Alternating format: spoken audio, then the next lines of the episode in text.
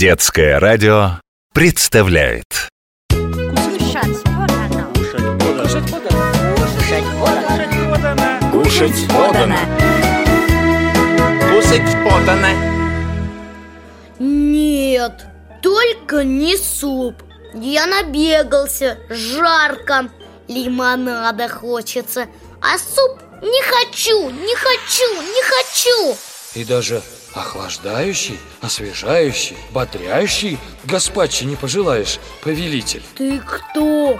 Кулинарный джин. Тогда понятно, почему ты с половника появился. Суп – это лучшее в мире средство от жажды и жары. Ну, если, конечно, это настоящий испанский гаспачо Смотри. Раз, два, три. Джин, куда ты нас забросил? Здесь еще жарче. Умираю, как пить хочу. Анталусия, повелитель. Самая южная область Испании. Но не куксись, взгляни вон на того погонщика мулов. Вот кому на самом деле не позавидуешь. Да уж, под палящим солнцем Тянуть за собой троих мулов с тюками Да еще по этой каменистой дороге. Пыль, слепни. Привал. Видишь, погонщик привязал мулов и сел под деревом. Достает глиняный горшочек, толкушку. А камня-то зачем он взял? Прямо с дороги. А, он раздавил между ними головку чеснока. Чеснок в горшочек.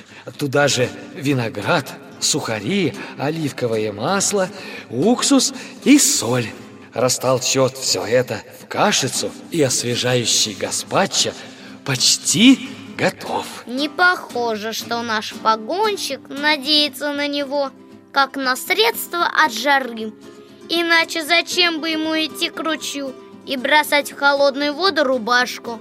А затем, чтобы окутать мокрой одеждой горшок и остудить суп Как только одежда на горшке высохнет, гаспачо можно есть Так считали погонщики мулов, которые, как говорят, и изобрели этот суп Ну, а потом Колумб открыл Америку При чем тут Колумб? Ха, а из Америки в Европу попали помидоры и стручковый перец.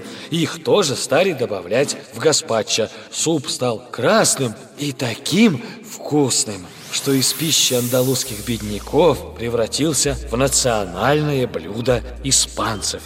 Вот, подожди, а где твой-то суп? Ой, я так заслушался, что съел его Кушать подано.